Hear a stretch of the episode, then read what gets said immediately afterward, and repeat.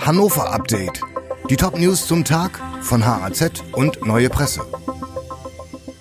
Dienstag, 4. April. Hackerangriff auf die Östra. GVH stellt Verkauf des Deutschlandtickets ein. Hannovers Verkehrsverbund GVH hat den Vorverkauf für das 49 Euro teure Deutschlandticket nach nur wenigen Stunden wieder beendet. Ursache ist ein Hackerangriff auf die Östra. Die Folge ist, Kündigungen oder Neuabschlüsse von Abonnements für den Nahverkehr sind beim GVH derzeit nicht möglich. Wann die Probleme behoben sind, steht noch nicht fest. Die Östra hat bei der Polizei Anzeige wegen Computersabotage gestellt.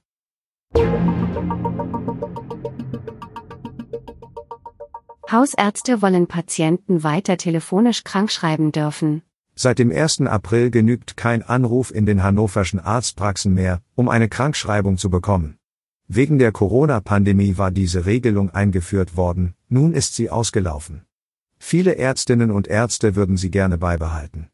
Die Versorgung der Patientinnen und Patienten sei ohne die Möglichkeit der telefonischen Krankschreibung immer schwerer, vor allem in den akuten Infektwellen und vor dem Hintergrund des enormen Versorgungsdrucks in den Praxen. Oft könne der Arzt auch telefonisch gut entscheiden, ob ein Patient eine Krankmeldung bekommen kann oder er ihn sehen muss.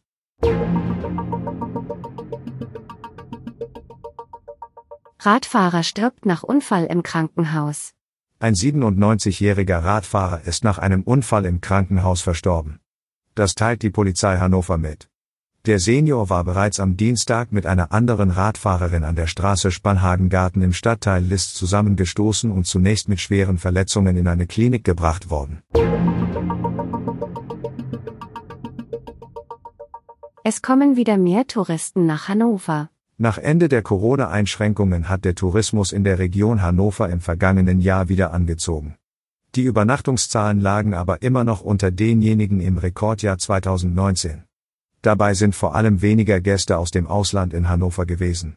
Allerdings, der Trend zu Kurztrips in Deutschland hält weiter an, und hier hat Hannover besonders für Familien in diesem Jahr viel zu bieten, sagen Hannovers Tourismusexperten. Die Redaktion für dieses Update hatte Michael Sobol. Alle weiteren Ereignisse und Entwicklungen des Tages ständig aktuell auf haz.de und neuepresse.de.